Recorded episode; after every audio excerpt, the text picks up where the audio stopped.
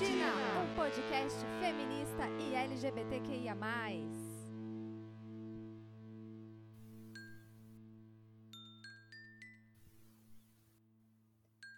Bom dia, boa tarde, boa noite. Sejam todas, todos, todos bem-vindos ao podcast Fala Clandestina.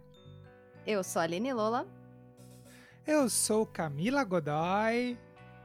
E eu sou Natália Benite. E nós formamos a banda Clandestina! Uh! Uh!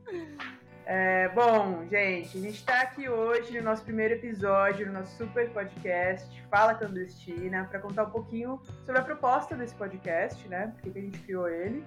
E também falar um pouquinho da banda, quem é cada uma de nós três, enfim, tudo isso aí.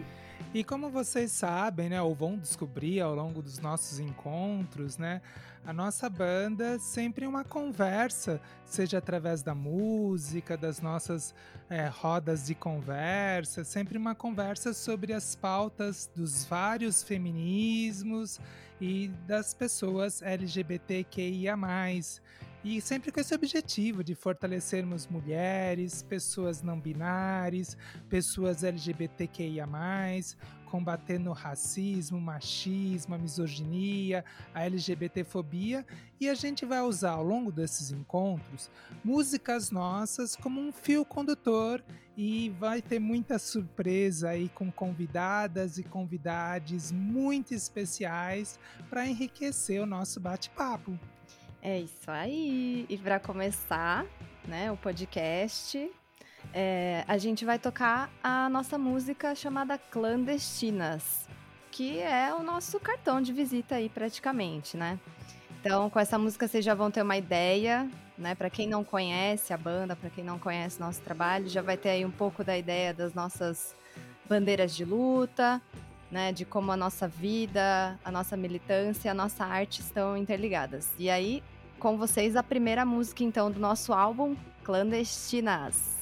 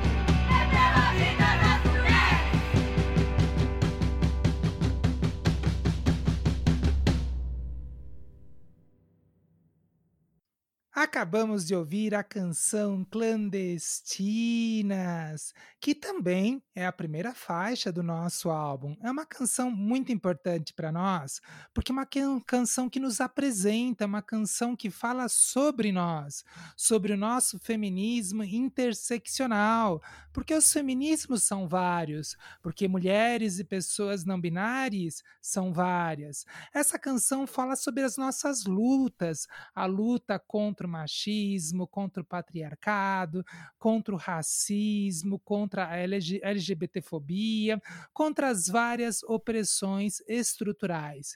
E ela fala muito forte: estamos na rua, estamos na rua sim para lutar pela construção de uma sociedade mais justa. Essa canção é sobre nós, é sobre a gente, é sobre todas, todes e todos que vivemos vidas clandestinas.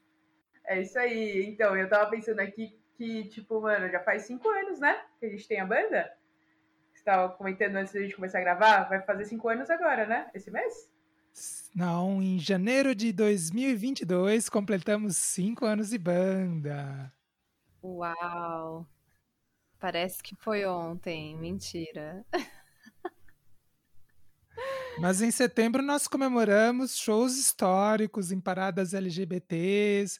Foram momentos em que a gente teve shows muito especiais aí. Sim. Aquele nosso primeiro show lá em São Paulo foi em 2018, 17? 2017. Janeiro de 2017. A gente tinha acabado de fazer o primeiro ensaio. Não tinha sido assim com a banda completa, né? Sim, sim. Sim. No dia 16 de janeiro, se não me engano, nós fizemos o primeiro ensaio. Aí no dia 3 de fevereiro, fevereiro nós, 15 dias depois, no Espaço Mundo Pensante, porque a gente é chique, né? O nosso primeiro show foi no Espaço Mundo Pensante. E a gente se apresentou num festival trans artivista, né, com pessoas trans que estavam se apresentando. E eu queria muito que tivesse um vídeo gravado, áudio gravado daquela apresentação, para eu pensar assim, nossa, como a gente aprendeu a tocar desde então, né? Nossa, total. Faz tanto tempo que ainda a gente estava fazendo é, uma ação tipo fora Temer, né? Vocês lembram? É, verdade. fora Temer e fora Dória. Era é? fora Temer, fora Temer, fora Dória. Olha lá, gente. Cinco anos depois estamos aqui, não é mesmo? No Fora Bolsonaro. Ah. É, a gente passou pelo fora Temer, pelo ele não, né? Agora pelo fora Bolsonaro, né? E, e acho que foi um processo. Nossas nossas histórias, né, pessoais, estão muito também atravessadas, né, pelo que a gente aprendeu, viveu e se fortaleceu com essa vivência da banda, né? Sim, sim. É, com certeza. E é isso. Acho que para quem não conhece a gente, ou mesmo para quem conhece, a gente quer falar um pouquinho, né? Dessa história, desses causos, um pouquinho de, de quem nós somos, já que a música Clandestinas, ela fala dessas bandeiras de luta, mas a gente vai contar também um pouquinho, né? Da banda, da nossa militância e de como tudo começou. Como tudo começou para você, Lola? Conta aí. Ah, então, né? Camila Godoy Veio assim, chegou e falou: Ah, então, você não quer tocar guitarra? Tô pensando em formar uma banda feminista, uma banda de rock feminista, LGBT e tal. Quer tocar guitarra? É, tipo, a Kália chegou é, é, falando o instrumento até, assim, tipo... É, ela chegou falando isso, que eu iria tocar guitarra. É, eu lembro que a gente é isso, né? Enfim, eu mudei para Jundiaí em 2015 e não, 2015, é, 2015. Olha, já tô perdidaça aqui. Enfim, 2015 e a gente se conheceu em 2016, né? Conheci vocês. É, conheci o Cume e, né, enfim, coletivo de, de militância LGBTQIA+. E, e aí tinha o espaço Barra Vento, que era aqui pertinho de casa, aqui em Jundiaí. E é isso, né? Nós somos de Jundiaí, então para quem não sabe, né, vivemos aqui em Jundiaí. E, e aí tinha esse espaço cultural Barra Vento, que era um espaço alternativo, e estava rolando uma apresentação, inclusive com a maravilhosa Luana Hansen, né? É, e eu lembro que esse dia foi um dia que a gente conversou um pouco mais, assim, eu conheci melhor até você, Nath, que a gente já tinha se visto nos rolês, né? Mas a gente não se conhecia, assim, tão bem. Acho que ali aquele dia foi um dia que a gente ficou um pouco mais próximas, assim, tal. Aí teve outros dias que a gente se encontrou nesses, nesses rolês, muito importante, acho, falar, né, desse, desse momento ali de 2016 que a cidade estava cheia de coletivos, coletivas de é, é, cultura é, alternativos, né? Então, foi nesses espaços, eu lembro que a gente também se encontrou, e aí tem o Sesc também, né, enfim, encontrei também vocês no Sesc, no, no no né, com as ações, as coisas que eram realizadas pelo Coisarada, na Ocupa, e, e eu lembro que também foi nesses, nesses, nesses lugares que a gente se encontrou e se conheceu e foi trocando, e aí eu acho que foi vendo que tinha essa afinidade, que já tinha rolado essa coisa, eu contei um pouco para Camila, né, da minha experiência com a militância feminista em São Paulo, na Quebrada, que eu sou da periferia de São Paulo, né, do Grajaú, e, e aí ela falou: Ah, é isso, né? Tipo, pô, tem tudo a ver, vamos, vamos, vamos fazer uma banda. Tô afim de fazer a banda. E eu lembro que ela me mostrou a letra da, de uma muda, acho que era da rotina. Né? E não foi, cá? Ah, eu não recordo, mas a rotina é uma das canções que já estavam com a letra, com a, tinha a base dela no violão. É Enfim, é, é uma música que vocês que a gente vai vai falar também num, num dos episódios aí.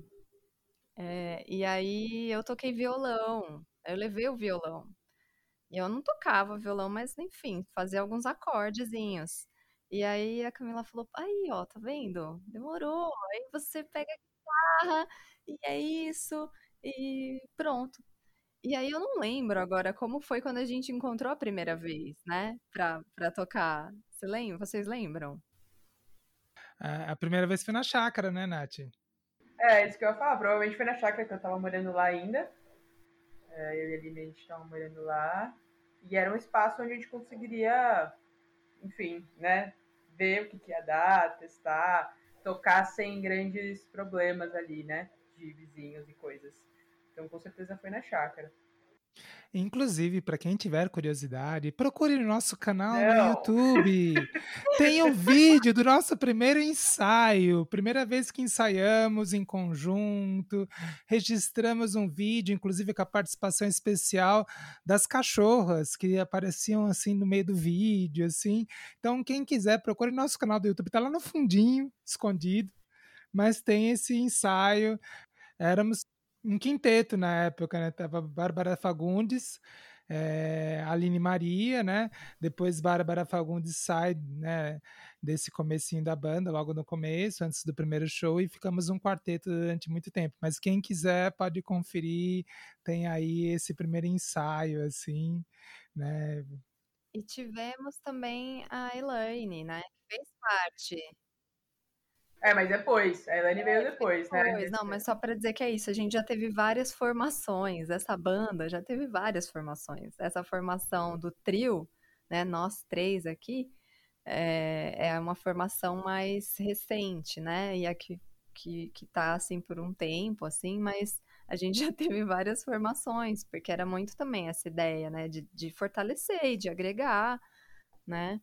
É, pessoas, mulheres, pessoas LGBT, que ia mais, enfim. E nesse primeiro vídeo, eu lembro que tá eu e a Aline no carrom, né? Tá as duas no carrom. A Kája tá no baixo. Não, tava no violão. Eu e a Bárbara ah, tocando violão. Verdade. E Lola na guitarra. na guitarra. Camila fazia uma, um, um violão já meio né, fazendo os graves também, né, tentando fazer o baixo com o violão, era uma coisa muito louca também, muito interessante. E eu fazendo o violão com a guitarra, entendeu? Uhum. Ou seja, né? Mas é isso, a gente se jogou, né? Eu lembro que tava muito nervosa, que eu ficava muito nervosa nesse comecinho, né? E a, a Bárbara era ainda era uma referência ali, que conseguia dar uns toques, mas ao mesmo tempo, quando eu, pelo menos, eu não sei como vocês são é, inseguras, mas quando eu sou insegura, eu fico um pouco, é, não sei, meio. Tensa. É, é, meio tense, meio introspectiva, sei lá, meio assim com os toques. Eu sei que é para ajudar, mas sabe quando você fica só, só, só realça insegurança, sabe? É, e eu lembro que a Barra arrasou, e obrigada, Bárbara, aliás, se estiver ouvindo, mas eu lembro que na época me deixou um pouco nervosa, eu acho, acho que é essa palavra, sabe? Deixar um pouco nervosa de estar me expondo também, né? Um instrumento que eu não sabia tocar, é, tinha uma noção de ritmo, e acho que isso me ajudou bastante a, a depois de aprender a bateria e tudo mais, mas é uma coisa nova, né? A gente aprendeu juntas, né? Isso é uma particularidade da banda que é bem interessante, né? A gente, desde esse início, ter aprendido a tocar juntas, aprendi, é, tá aprendendo ainda, e a gente né, coloca como um processo que é, a gente se conhece, se reconhece, vai mudando juntas, né? Vai se sentindo uma outra, vai respeitando. Isso é uma coisa que eu acho que a maioria das bandas não tem, né? É, isso que Nath colocou é bastante importante, porque quando nós começamos, Bárbara Fagundes fazia parte da banda nesse começo, antes do primeiro show, e a Bárbara é uma musicista, assim, muito experiente, tem um talento gigante, inclusive eu super recomendo, quem está nos ouvindo, procure no Spotify, Deezer, procure pela cantora Bárbara Fagundes, ela lançou um single de uma canção Oiá, que é muito linda, só que tinha isso, havia uma diferença muito grande grande entre o momento que a Bárbara estava vivendo e nós que era assim, prazer guitarra Lola, prazer Lola guitarra, né? Uma coisa assim, a gente estava se apresentando para os instrumentos, né? E, e, havia isso que Nath colocou, né? Da gente falar, nossa, é, a Bárbara já toca demais, eu não sei fazer nada, né? E aí, quando a Bárbara foi desenvolver projetos pessoais dela, tudo, antes do primeiro show, né? O primeiro show nosso como banda já foi no formato de um quarteto. Eu acho que também teve esse processo que aí Nath ressaltou também, que é muito importante, de nós aprendermos em conjunto. É, como estávamos no mesmo nível, né? Todo mundo aprendendo, ninguém sabendo nada, etc. Então, acho que foi esse processo de acolhimento, ó é, eu não sei tocar, mas você também não sabe tocar, então tá tudo bem, a gente erra, vai errando junto, em conjunto, e deu tudo certo. Acho que foi muito interessante esse processo. E aí, como Lola falou dos, dos coletivos culturais, do movimento que nós tínhamos na cidade, além desse acolhimento entre nós, foi muito importante ter espaços, principalmente espaços feministas, de acolhimento a gente. Então a gente podia se apresentar e mesmo a gente ainda com muita insegurança, é, com pouca técnica, a gente recebeu um acolhimento que foi muito fortalecedor. As pessoas chegavam, não, vocês estão arrasando, né? Eu tenho, hoje eu tenho certeza que não, né? Mas as pessoas chegavam, oh, vocês estão arrasando, que legal. Mas isso foi essencial para a gente continuar, né?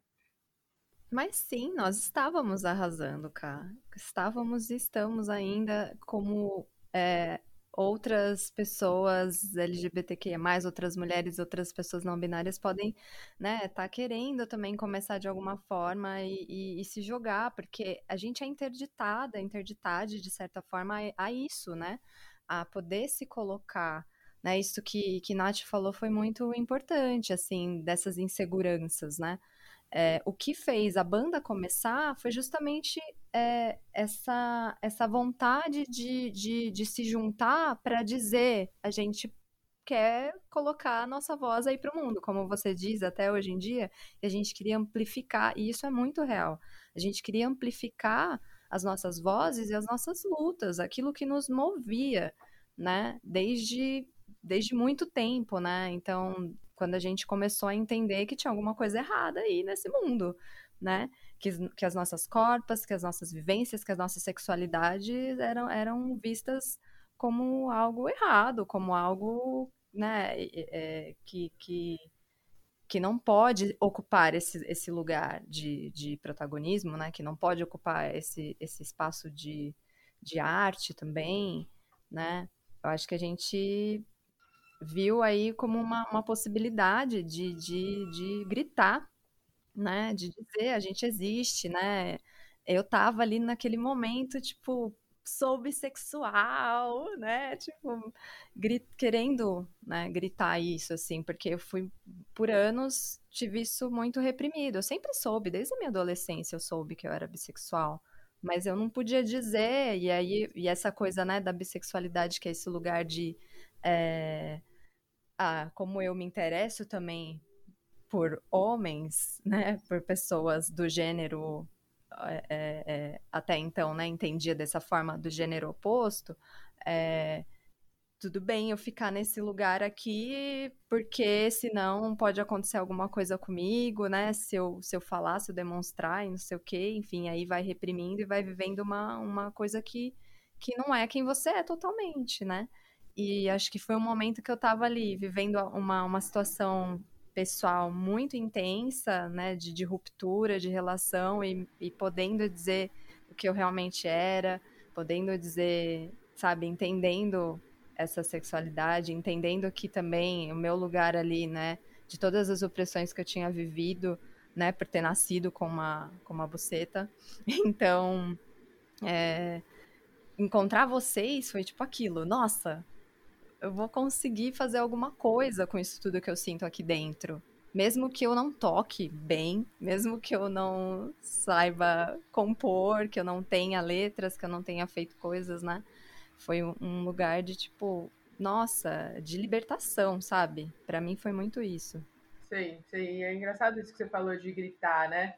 Porque eu acho que para mim, eu também foi um momento que eu tava muito afim de gritar e me afirmar mesmo assim como feminista, né? É, como sapatão também, mas como feminista é, era o momento de eu, de eu ter me encontrado ali, né? Eu acho que vai muito de encontro com o que você está falando, né? Mas meu sentimento era essa vontade de gritar, tipo, é, quero gritar isso e quero que outras mulheres e outras pessoas pensem nisso, sabe?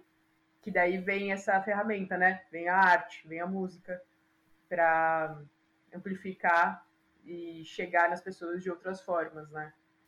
E é muito legal ouvir vocês contando, né, sobre o como a banda também foi um espaço, né, que propiciou é, afirmações individuais, né, do quem se é, de quem eu sou, né? Porque para mim também aconteceu isso. Eu estava ouvindo vocês e pensando, né? A banda surge justamente nesse momento em que eu estou com mais de 40 anos, né, me assumindo publicamente como uma mulher, eu sou uma mulher trans e lésbica, né?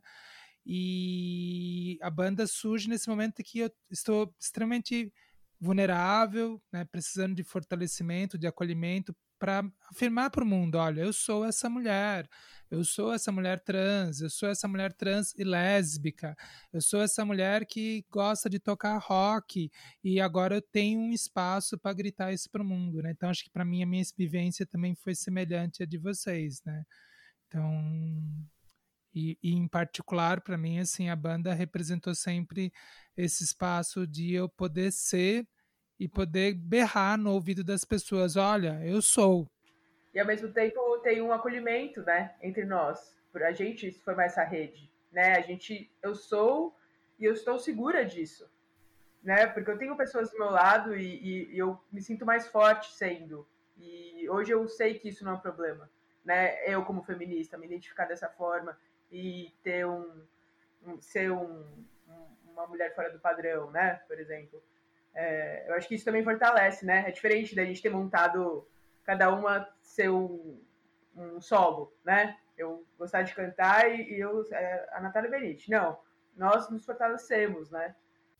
Sim, e o que você falou do feminismo, dessa afirmação, porque eu também vinha de uma trajetória pela por, por ser uma pessoa periférica também e tá vivenciando, eu estava vivenciando uma militância é, anticapitalista na, na quebrada no primeiro momento, com várias pessoas, e depois eu tava, eu fui para uma militância extremamente feminista, mas eu não me via feminista, né? Eu tava ali com, com uma amiga, com duas amigas, três amigas, é, falando de protagonismo é, das mulheres na quebrada, é, e e achava que não era feminista, porque na, né, tinha uma visão completamente equivocada, né? E aquela visão do senso comum, que é uma construção, que é feita mesmo para a gente não acreditar que a gente é feminista, né? E para separar, né? Porque, de fato, existe um feminismo é, elitizado, branco, que não pautava as questões que a gente estava vivendo lá e a gente se sentia distante, a gente não, mas a gente não é feminista. Mas aí eu fui percebendo que, não, eu sou sim na verdade a gente é. E eu acho que vir para cá e conhecer vocês foi também essa coisa, tipo, de afirmar mais ainda, assim, não, realmente, eu sou feminista, é, essas coisas sempre me oprimiram, eu sempre vivei, vivenciei várias coisas absurdas e, e, e até a questão de gênero, entendendo essas complexidades, né, entendendo a minha própria identidade, assim, né, é foi, foi, foi muito a partir dessa, disso, de estar na banda, dessas vivências que a gente foi é, é, proporcionando e, por, e também, claro, por esse acolhimento, né? Por ser possível, né? Eu, eu, eu me mostrar, sabe? E eu comecei até a questionar, depois de afirmar tanto, ah, sou feminista, sou mulher feminista, eu fui vendo, na verdade, que, que existiam outras questões, né?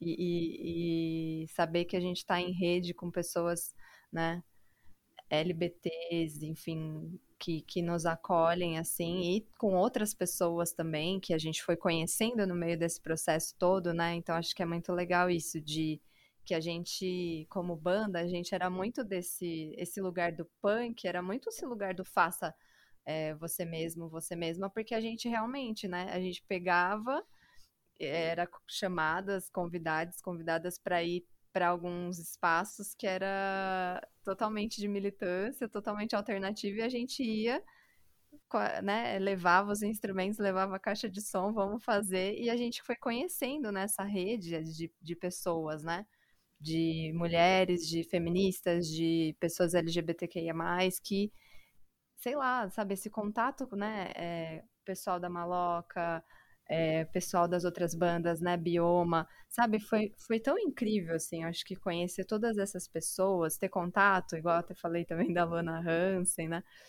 que, que foi, acho que foi afirmando cada vez mais, né, essa, tipo, tô no, tô no lugar certo, é isso, né, me encontrei. Nath, acho que Lola falou das redes, falou dos feminismos, acho que você podia contar um pouco para quem está ouvindo a gente, como é que foi aos poucos, né, efervescendo um movimento feminista também em Jundiaí, construindo-se redes. Hoje a gente tem vários movimentos de mulheres e pessoas não binárias dentro desse arco do feminismo, e isso surgiu meio que paralelo ao que a gente foi vivendo enquanto clandestinas, né? Conta um pouco dessa história aí, para põe na roda aí, Nath. Ah, eu não sei, não tenho muito para contar. Não sei, eu vou eu acho que. É Tem é... sim, você trouxe junto com Dani Tegas PLPs para Jundiaí, né? Você teve no meu quarto, quando eu, você, Aline, vamos fazer uma virada feminista. Nossa, teve essa também. A virada feminista. Teve várias histórias que você sabe contar, sim. Verdade. Sim, sim.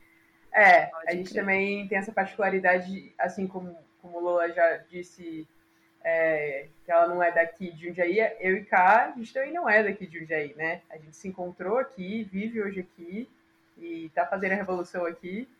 É, mas eu vim para a região aqui, acho que foi em 2010 que eu vim para cá e é, desde 2000, desde aquela época já tinha bastante coisa acontecendo assim é, em grupos culturais em relação ao feminismo ainda era bem distante para mim.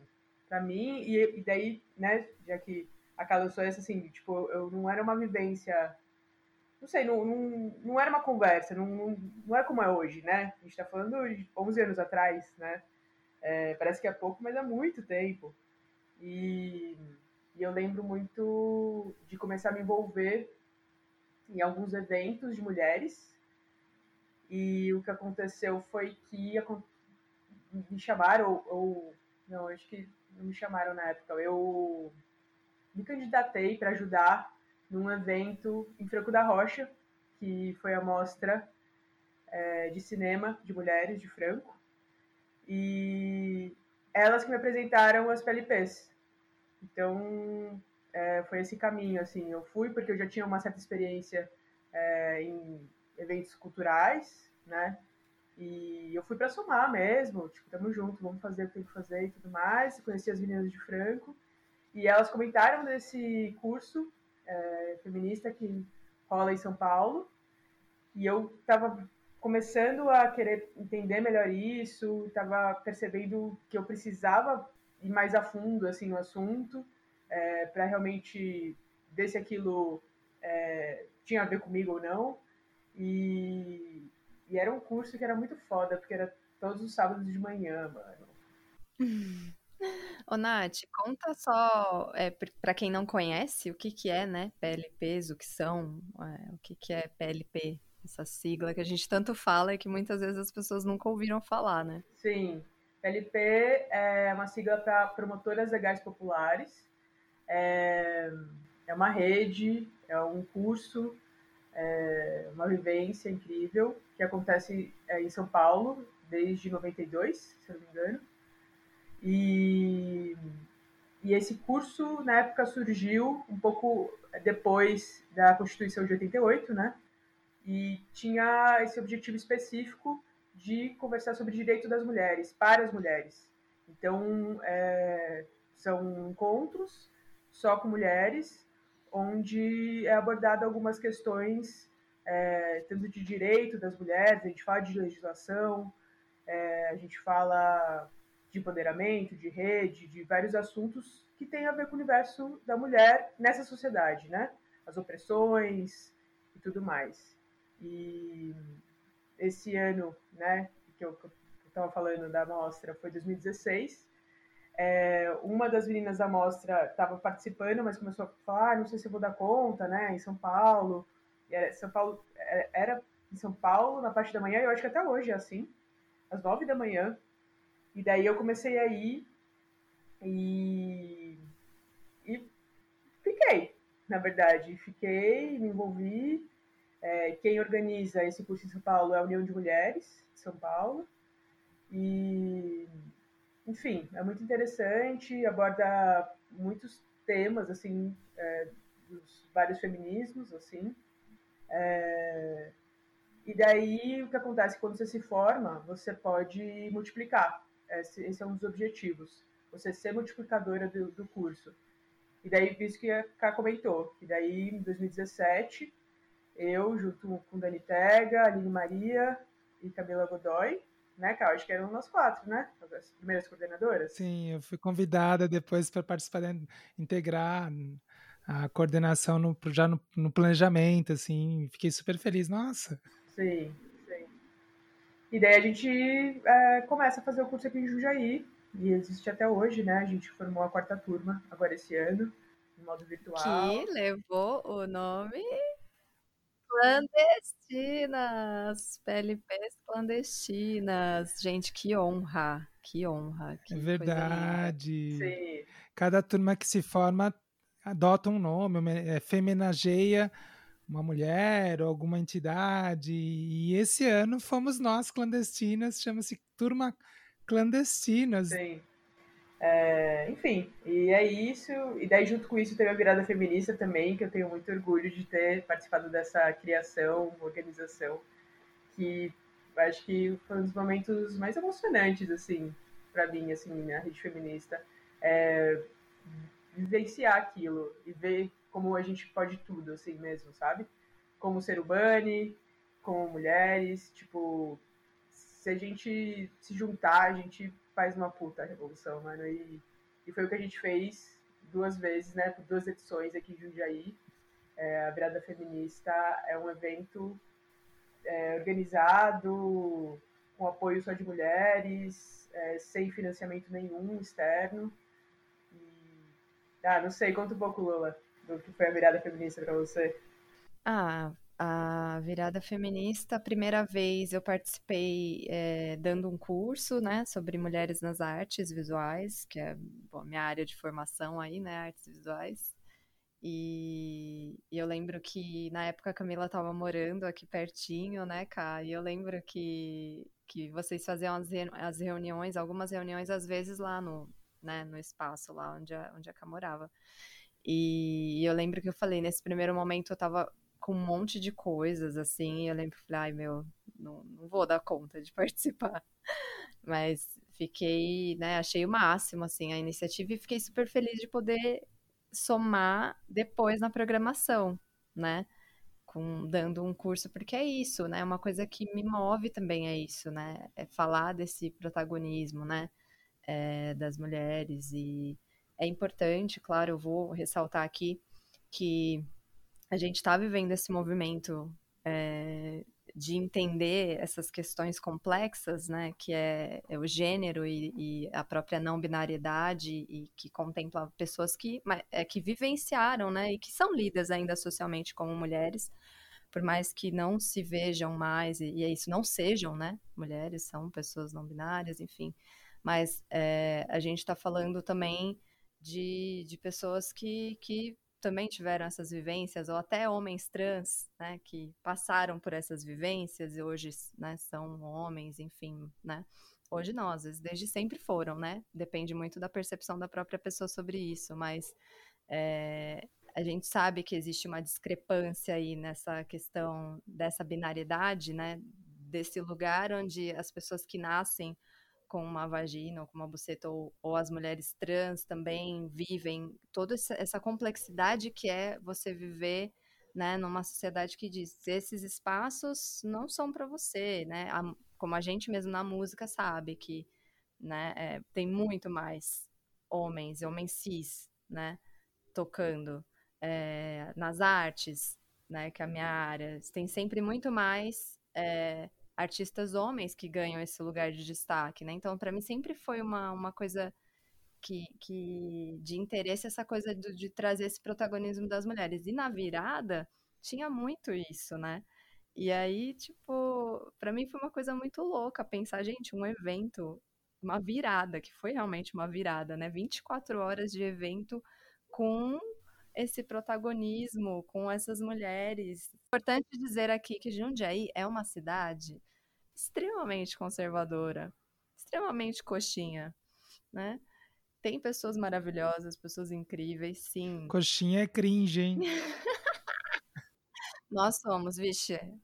Somos todas todas cringe aqui, gente. Vamos assumir logo no primeiro episódio. Exatamente, para não ter dúvidas.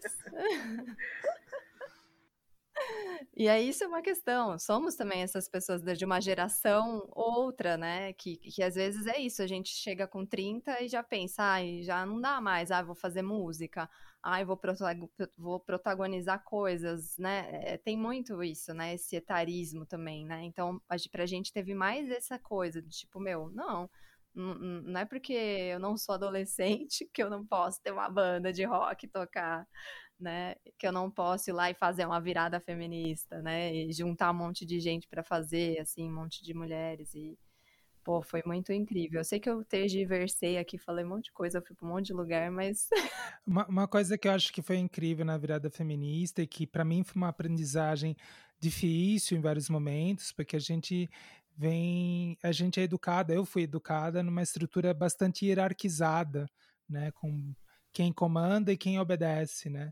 E desde o começo, quando Nath e Aline trouxeram essa proposta e foram desenvolvendo e agregando outras pessoas, né, outras mulheres e pessoas não binárias, foi essa proposta de uma construção coletiva e horizontal. Então, para mim, teve essa é uma coisa assim, falava assim, é, isso não vai dar certo, né? E de repente deu certo, com uma média de 20 mulheres trabalhando ao longo de um ano em toda a organização e no dia do evento da virada, em média de entre artistas, colaboradores, produção, etc., 200 mulheres trabalhando simultaneamente, né?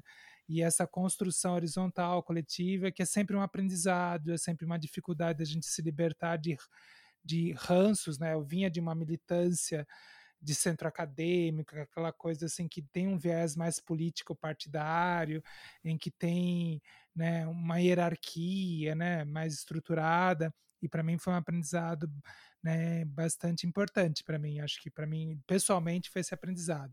E é claro, o prazer de tocar na Praça do Fórum como clandestinas, a gente se apresentar, né, também, né, depois de todo o cansaço da pré-produção e do dia, a gente se apresentar de noite na primeira virada é, na Praça do Fórum, né, que é uma praça politicamente importante no centro de Jundiaí, mandar os machistas e fascistas se fuderem na praça foi algo muito incrível.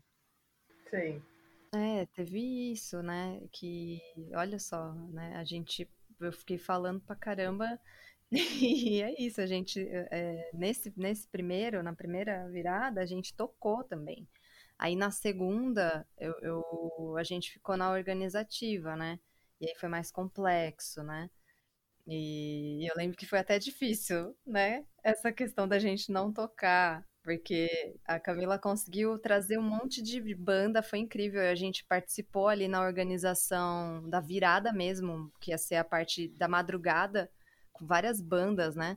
Porque a gente tinha, é isso, muito, a gente vem muito desse faça você mesma, né? Então, tinha, é, é, né, principalmente vocês duas, né, que manjam dessa parte de é, dos equipamentos, né, dessa parte de produção musical, assim, não, não, não é produção, gente, técnica. ai, não sei, da técnica, isso, uhum. da parte técnica, né, e, e, eu lembro que, que foi muito louco esse dia, gente, essa, essa madrugada com as bandas, cosmogonia, né? Tipo, nossa! Sim. Foi, foi uma coisa muito incrível, assim. A Camila conseguiu trazer várias, várias bandas, assim, né? Foi uma coisa muito louca. Sim. E foi muito, muito da hora, assim. É, é, é isso que tudo isso que a Camila falou, né? Esse movimento que foi com chamamento de pessoas que queriam somar, né? De mulheres que queriam somar.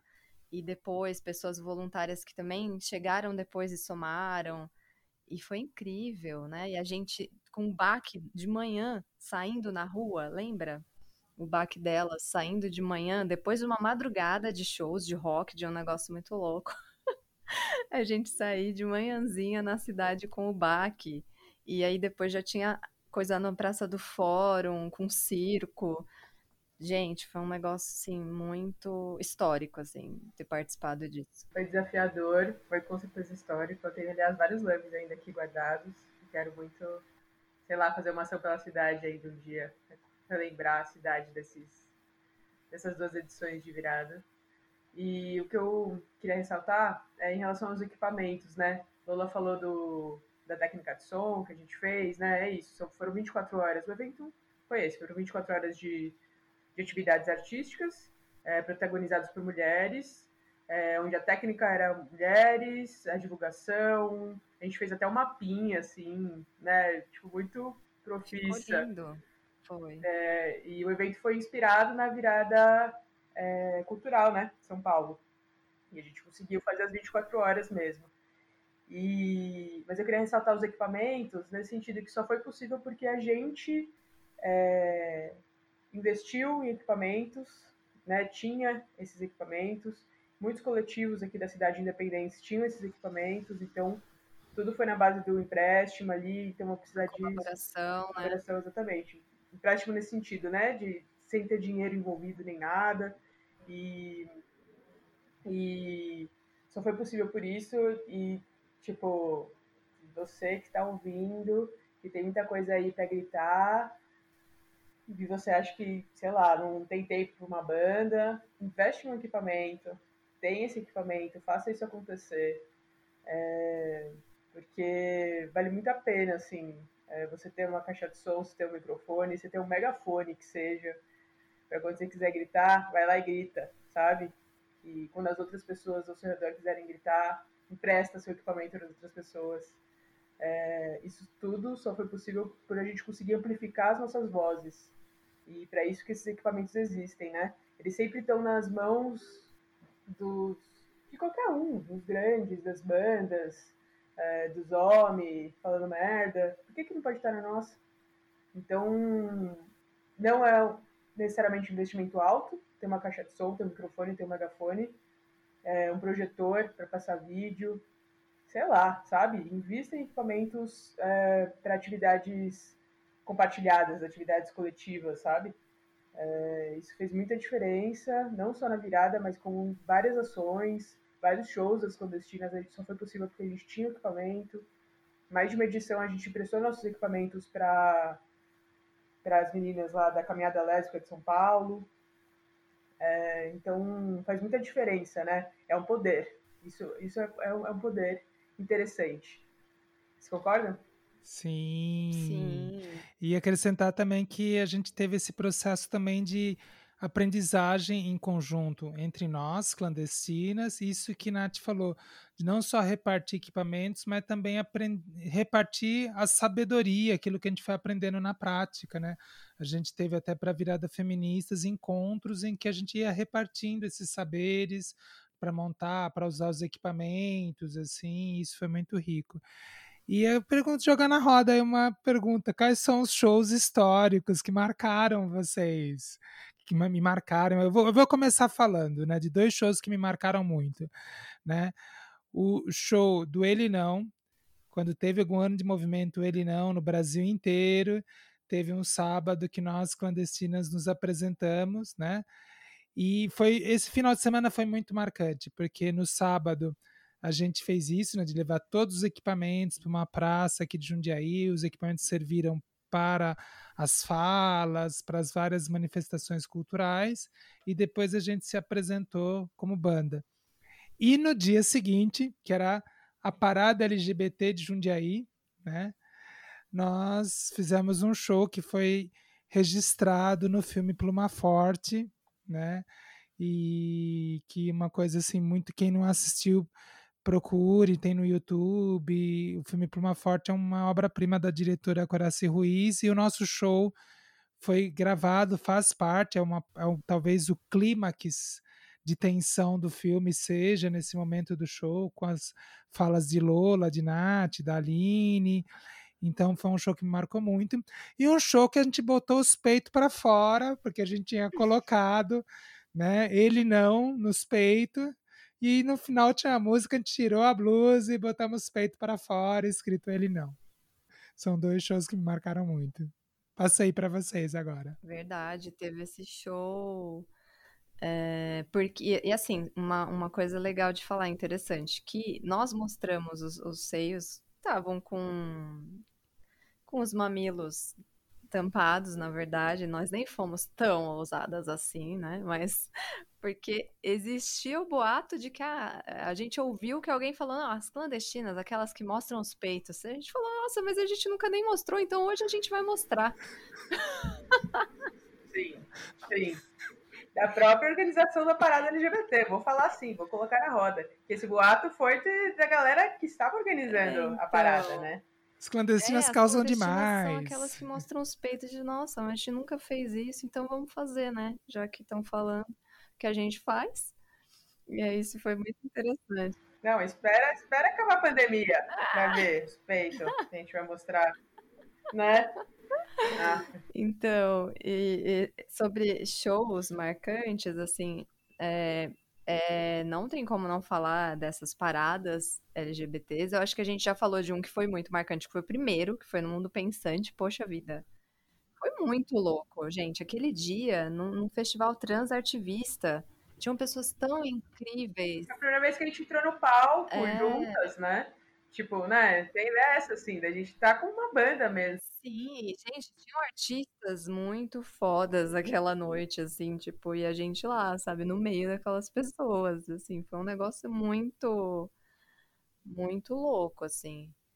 É, e, e aí, uma, um, um, outro show, é isso, a, as viradas, não, as viradas não, teve, é, as viradas feministas, claro, na verdade, a primeira virada que a gente tocou, né, na segunda a gente não tocou, mas a gente tava lá, né, na, na toda a parte técnica ali a, e ajudando as bandas. Mas a, a parada LGBT de Piracicaba, gente, porque era muita gente era muita gente. A gente nunca. É, a gente nunca tinha tocado para tantas pessoas. Eram milhares. E foi o primeiro show com retorno que a gente se ouvia para valer de verdade, era né? muito profissional, palco, palco gigante, tipo, era muito profissional. E a gente, eu lembro que aquilo me intimidou muito. Eu me senti muito intimidada, assim, porque falei, gente, o que que é isso, né? Tipo, era um palco muito foda, né? E que, porque ia tocar a Carol com K. E aí tinha a equipe dela, que era vários machos, vários caras, e a gente lá, né? Feministas, uhul, foi muito louco. Sim. Muito louco. Junto com Mana Minamona, né? Mana Minamona, pra quem não conhece, conheçam, ouçam Mana Minamona, uma banda de lésbicas maravilhosas aí. É, Piracicaba. de Piracicaba. E esse show que a Lola falou aí teve um detalhe interessante, porque a gente, o nervosismo imperava, né? A gente temos que subir a escadinha para entrar no palco, mas aí a Chaka, DJ Chaka, começou a incentivar o público. Olha, agora a próxima canção, vamos chamar as clandestinas, eu quero ouvir todo mundo chamando. E aí a Chaka inflamou o público, o público começou a gritar o nome da banda. Lindo. Pela primeira vez, e única talvez na vida, a gente ouviu o público gritando clandestinas, clandestinas. E aí, quando a gente subiu, já tinha um público inflamado para ouvir a gente. Gente, foi incrível. É, DJ Chaka, maravilhosa, arrasou. e tem mais um, gente, que para mim foi muito marcante, que foi a caminhada lésbica bissexual de São Paulo. Que a gente também ajudou com toda a parte. Aqui eu participei, que eu não, eu não lembro qual que era a edição. 2018. 2018, é. Que eu participei, porque na outra eu não tinha participado, eu não pude ir. Acho que era um final de semana que não dava pra eu ir. É, que foi. Nossa, eu toquei guitarra. Aqui foi na Paulista, isso. Aqui É. foi na Paulista que teve é, Teve a Lona Hansen, teve Anaísa. Anaísa Zaya, maravilhosa também. Gente, pra quem não conhece, já vão atrás dessas pessoas incríveis que a gente tá falando aqui. É, Natália perguntou, porque teve duas edições que a gente participou como artistas. A primeira foi em 2017, foi, o encerramento foi no Coreto da Praça da República. Lona não pôde participar e eu paguei um mico tocando guitarra, assumindo a guitarra, né? E aí em 2018 a gente foi como um quinteto. A Elaine estava participando nesse momento da banda, né? E foi muito lindo, foi na Paulista, né, gente? A Luana Hansen, houve uma inversão, a Luana Hansen tocou antes da gente. Eu falei, meu, o que, que a gente vai fazer agora? Sim, sim. E eu, eu perguntei porque na minha memória eu ia falar desse show aí na Praça da República, que também foi uma loucura, né? É, E foi quando a gente conheceu a Márcia, tem aquela foto maravilhosa da Márcia Marci dançando e tipo, sei lá, foi muito punk aquilo, mano, foi foda. É, e desse ano que eu participei, 2018, então, né, Cá? É, A gente. Foi o ano que aconteceu aquela situação, gente, do carro. Conte essa história, Camila, é muito importante. As pessoas saberem dos perrengues também. Bom, eu conto a história dos perrengues de 2018, Nath conta a história dos perrengues de 2017, então depois, que foi na, na caminhada anterior, também teve os perrengues com os equipamentos. E em 2018 a gente levou todo o PA, todos os PA é o apelido que a gente dá para o conjunto de equipamentos que a gente monta o palco, né? E a gente levou tudo de Jundiaí. As manas da, da organizativa perguntaram se a gente podia levar, eh, contribuíram com ajuda de custo para combustível, pedágio, etc. E na época a Nath já tinha trocado o carro, pensando em dar um conforto para a banda, né? Para que eu e Lola, que íamos no banco de trás, não fôssemos soterradas com uma tonelada de equipamentos em cima do corpo da gente, né? E aí Nath falou assim: vou comprar um carro com um guincho, com um reboque, aquele engate de reboque. E Nath comprou um carro com engate de reboque e avisou para todo mundo que da concessionária. O objetivo é esse. Beleza. Aí nós alugamos um reboque, né? Para uma, uma, caça, uma, uma carroceria né, fechada, tudo protegida, e viajamos para São Paulo. Eu fui pilotando, Nath e Aline já estavam na capital, Lola foi comigo, né, e Elaine foram comigo no carro, E aí, chegando em São Paulo, o engate rompeu, né? E aquela reboque foi parar atrás, ficou parado atrás, assim, foi aquele assim, foi muita sorte que isso não aconteceu na rodovia, já aconteceu quando a gente estava em baixa velocidade, na capital, tudo. E aí depois, né, a gente consertou, fizemos um conserto, fomos pro mecânico, fizemos um conserto emergencial, tudo. E aí depois, numa semana seguinte, talvez, Natália foi à concessionária tirar satisfação, meu, que porra é essa, né? A gente comprei um carro, avisei para vocês que o objetivo era esse, e o vendedor teve a cara de pau de falar para Natália que era apenas um enfeite, que aquilo lá não era um reboque de verdade com resistência para puxar as coisas, era apenas um enfeite. A gente passou por esse perrengue. É, é, é eu não sabia nem que isso era possível, permitido, né? Ter um, um engate que é só para, na verdade, não é um enfeite, tem um objetivo de os carros atrás não estacionarem tão perto do carro, sabe? Mas, tipo, não faz o menor sentido, sabe? E, eu, e aí foi como o Ká falou, tipo, é, para comprar o carro, eu, eu escolhi esse carro que dava certo para um engate, né? Enfim, tudo bem, passou, né? No final a gente conseguiu, né? Só o desfecho da história. A gente conseguiu achar o mecânico, era um domingo, né? Era um domingo e as pessoas estavam dependendo da gente, entendeu? Todo o rolê da, da, da caminhada lésbica e bissexual dependia desses equipamentos, né? Porque ter várias pessoas que iam se apresentar, né?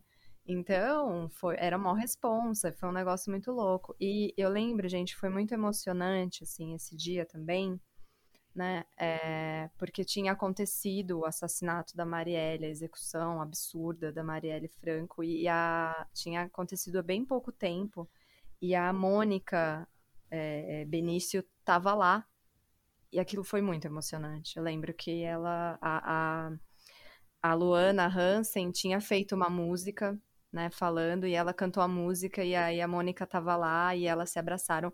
Eu lembro que eu fiquei muito arrepiada, assim, com aquilo. Foi, foi muito importante, né, é, essa, essa caminhada, essa apresentação que a gente fez na caminhada, toda essa caminhada, né, esse dia da caminhada é, lésbica e bissexual, de São Paulo, assim, foi muito forte, foi muito intenso, assim, são, foram muitas emoções, né, de várias formas, desde o acontecimento que podia ter dado um acidente, né, até toda essa parte de estar tá ali com várias pessoas, várias, né, é, é, mulheres, e, nossa, né, pessoas lésbicas e, e, e bissexuais, e, tá, né, foi muito forte, foi muito intenso, assim, né, num ano em que a gente estava, né, com várias questões bem tensas, assim, já, né, políticas e, e tudo muito, né, é, a flor da pele, assim.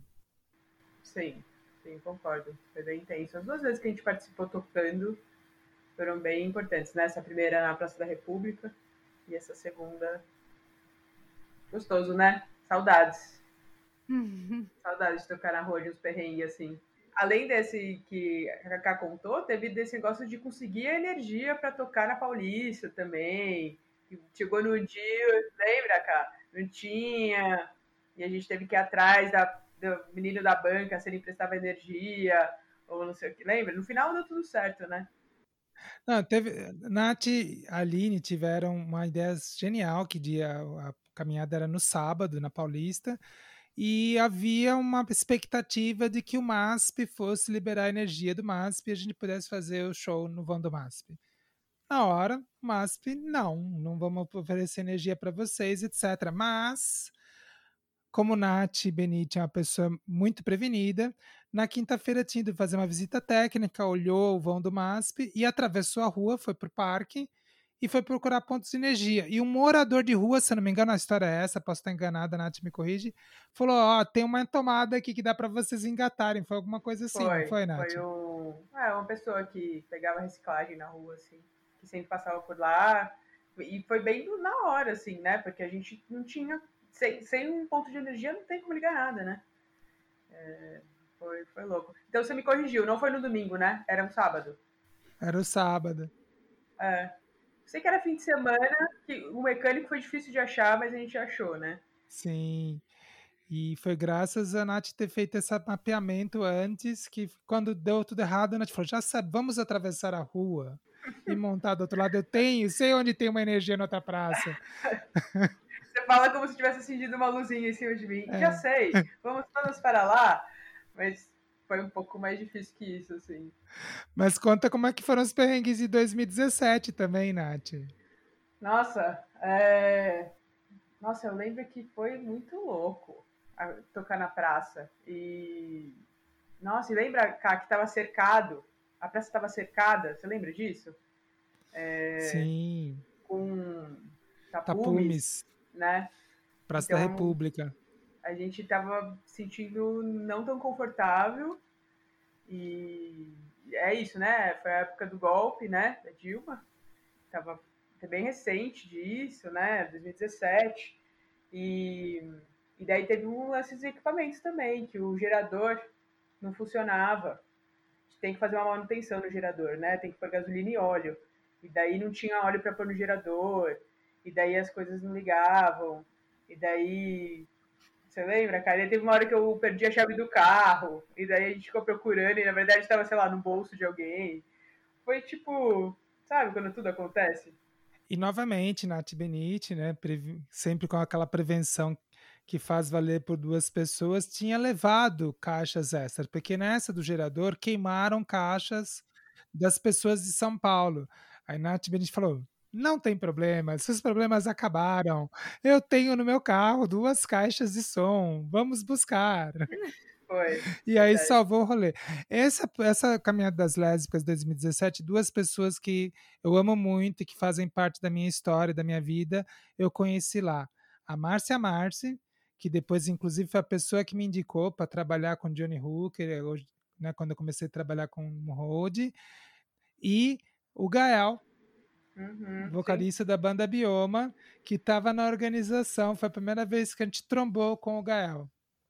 Sim, sim. Não foi, não. Eu, eu achei que a gente tinha conhecido é, todos, todos da, da Bioma naquele show que a gente fez lá no próximo ali do Grajaú em São Paulo, naquele lugar que eu, que eu tinha que fez parte da minha, eu esqueci o nome, mas na época que eu frequentava era o Novo Aeon, mas depois quando a gente foi tocar lá era outro nome, que só tinha, tipo, tinha duas pessoas para assistir a gente. Também tem essa. Eu acho que é muito legal falar que a gente teve esses shows, né?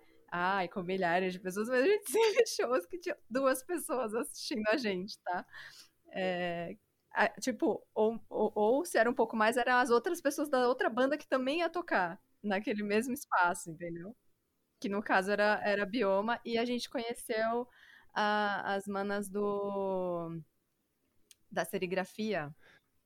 Sim, do Empoderadista. Do Empoderadista. É, na verdade, naquele show de, que foi no janeiro de 2018, né, teve a Caminhada das Lésbicas e Bissexuais 2017, e aí no janeiro de 2018 teve esse show perto do Grajaú.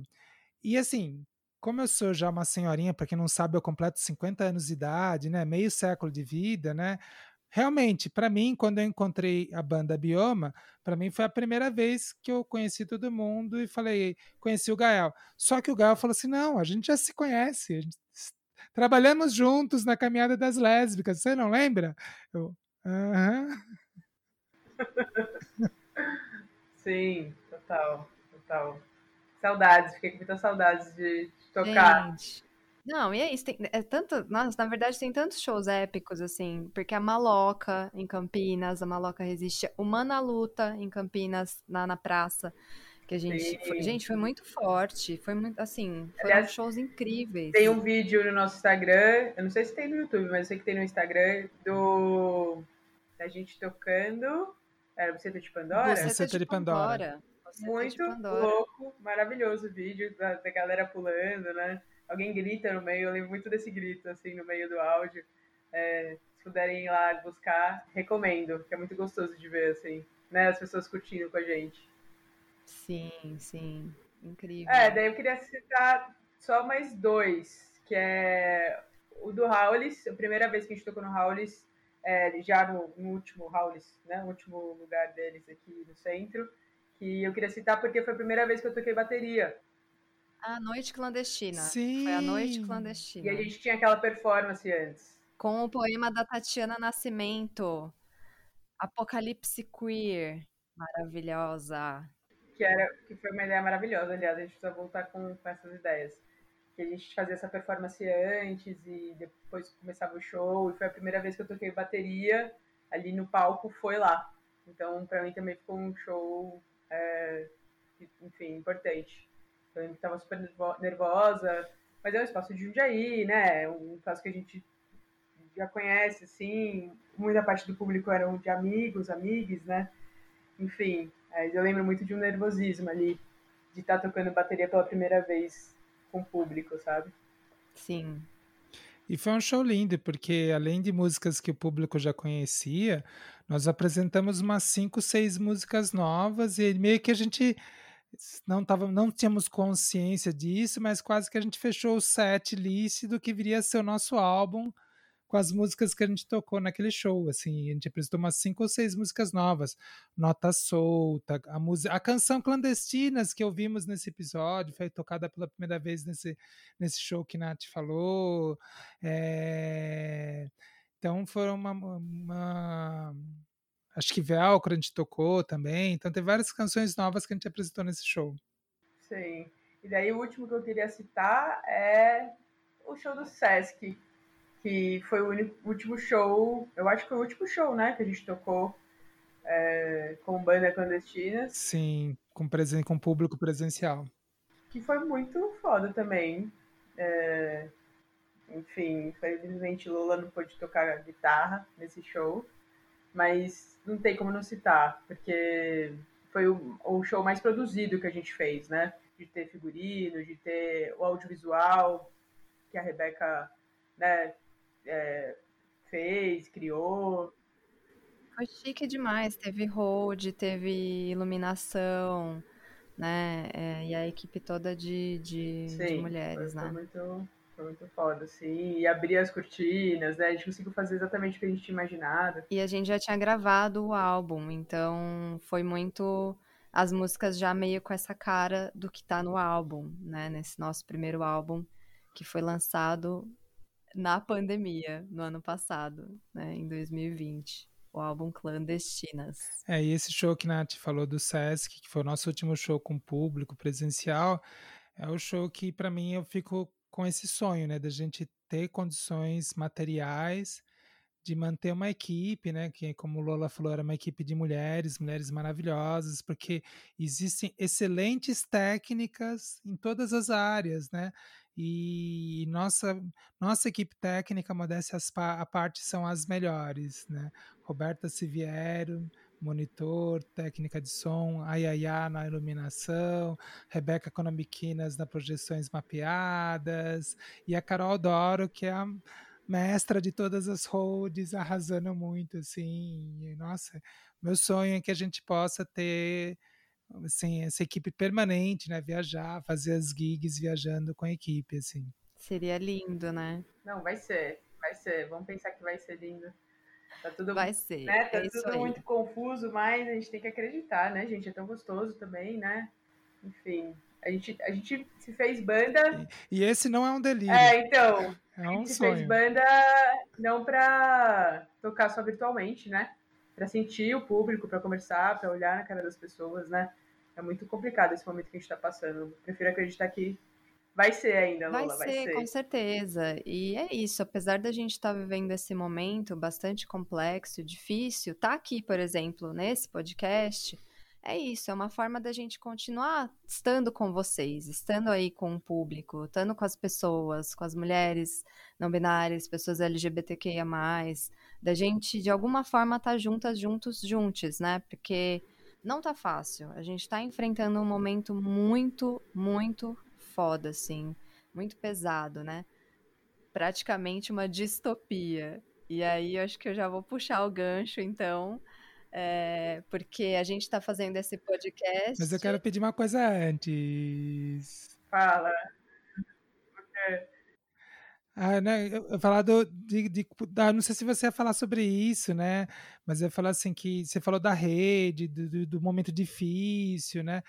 Mas nesse momento difícil, a gente está podendo fazer esse podcast graças a uma ONG internacional feminista, a Peace Women Across the Globe, né? Conta pra gente aí, Lula, como é que surgiu esse podcast, como é que esse envolvimento nosso com a Peace Women Across the Globe e o que vocês estão ouvindo hoje aqui e vão ouvir nos próximos episódios é graças à ajuda a ajuda material, né, financeira que a Peace Women Across the Globe deu pra gente a gente conheceu esse projeto, a gente conheceu as pessoas, né? É, a Vera, maravilhosa, assim, a partir é, de um convite que a gente recebeu para participar de um evento, né? É, com mulheres da América Latina e mulheres de, de vários países, na verdade, mas era esse congresso, né? Para falar sobre essas questões de, de violência de gênero, né?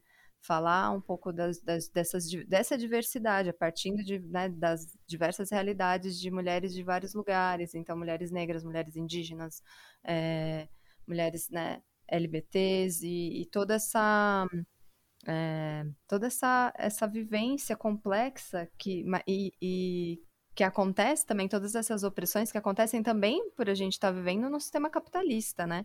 Então eu achei muito incrível, assim, é, eu lembro que eu pude conseguir participar do primeiro, né? Foram três encontros, né? Eu pude participar do primeiro, foi tão fortalecedor estar tá ali ouvindo aquelas pessoas que tinham, sei lá, tinham mulheres que tinham 30, 40 anos de, de militância, assim, de luta, né? Falando sobre as suas vivências, né? Em outros países, né? É, foi, foi algo muito incrível. E, e foi a partir daí, desse primeiro contato, né, que a gente conheceu, né, esse projeto e que veio essa oportunidade depois, né, a gente teve essa oportunidade que está sendo agora fazer esse podcast, que é, que é essa ideia de fortalecer, né, fortalecer outras mulheres, pessoas LGBTQIA+, pessoas não binárias, é isso. É muito importante, né, esse tipo de, de iniciativa, de estarmos em rede, né, porque é isso, sozinha, sozinhas, sozinhos, ainda mais nesse contexto, é muito difícil, né, gente? Não, não tem como. E eu tô gostando bastante, assim, desse, desse projeto, dessa ideia. Espero que todos que estão aí ouvindo a gente goste de todos os episódios, que a gente preparou várias coisas bem legais. É, mas essa ideia de usar as nossas músicas como fio condutor das conversas, eu acho que é uma ideia bem legal, assim, é, que vai um passo além, é, né, de, disso. A gente já tem as músicas, se jogou, fez composições, é, se apresentou em vários lugares e agora a gente quer ir um pouco mais profundo, né, nas músicas, assim. E, e é isso que a gente faz nesse projeto aqui, nesse podcast. Então, feliz! É, eu acho que é essa ideia, né, da gente poder trazer outras pessoas e como o Nath falou, ter esse fio condutor a partir das nossas músicas, porque é o nosso trabalho, é o que a gente faz como artistas, militantes, ativistas, né? É a nossa música.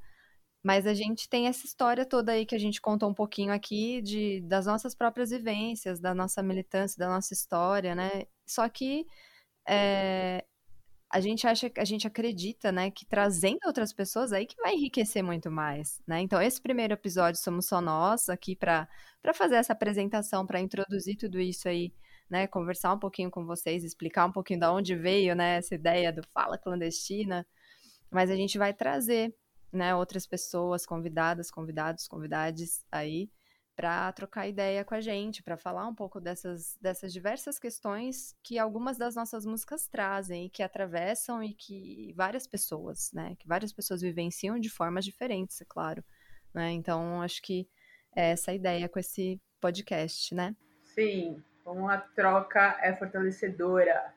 Estamos aí em rede. Acho que é um pouco de tudo isso. Arrasou.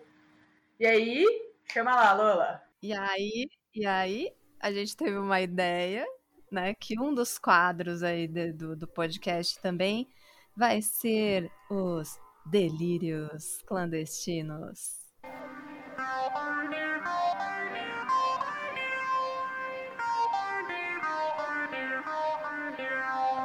Delírios clandestinos. Então, estamos no quadro Delírios Clandestinos, né? Essa ideia surgiu a partir de desse meme, né, dos delírios comunistas aí, dessa ideia de que qualquer direito, né, ou uma luta aí por direitos, na verdade, são delírios comunistas, né? Então, pensando nisso, nós decidimos fazer o quadro Delírios Clandestinos, ainda mais nesse momento distópico que a gente está vivendo, né? Em que parece realmente a gente está vivendo uma, um, algo surreal, algo que nem parece que, que, que é possível no ano de 2021. Um ambiente tão conservador, tão retrógrado, tão ridículo, né? Então, pensando nisso, Camila Godoy, qual é o seu delírio clandestino? Olha, gente, o meu delírio clandestino tem a ver com uma realização do passado, no, na pré-história da banda. Quando eu estava tocando como formato de uma dupla com a Bárbara Fagundes. Teve a formatura da Natália Benite como promotora legal popular e nós tocamos no plenário da Câmara Municipal de São Paulo. E nós fizemos a canção Por que para quê? E eu falei, machistas, vão se fuder no plenário da Câmara Municipal de São Paulo. E meu delírio clandestinos é naquele local onde Ulisses Guimarães levantou as mãos e apresentou, está declarada, promulgada a Constituição Cidadã, onde Ulisses Guimarães falou no mesmo dia, no discurso de promulgação da Constituição, ele falou, temos ódio e nojo, temos ódio e nojo à ditadura. 5 de outubro de 88. Isso me marcou muito. Então, meu delírio clandestino é fazer um show da Clandestinas no Congresso, no plenário da Câmara, no Congresso Nacional e falar: machistas, fascistas, vão se fuder! com transmissão para todo o Brasil e o mundo, no plenário da Câmara, do Congresso, a gente Sim. gritando machistas, fascistas, vão se fuder. Gostoso, arrasou, arrasou. Eu acho que por a gente estar tá nesse episódio que a gente conta muito a história da banda e tudo mais, o Delírio Clandestino também vai por esse caminho aí de, de fazer um, uma apresentação com a banda, onde a gente passa a apresentação sem camiseta, sem. É isso, mostrando os peitos de verdade.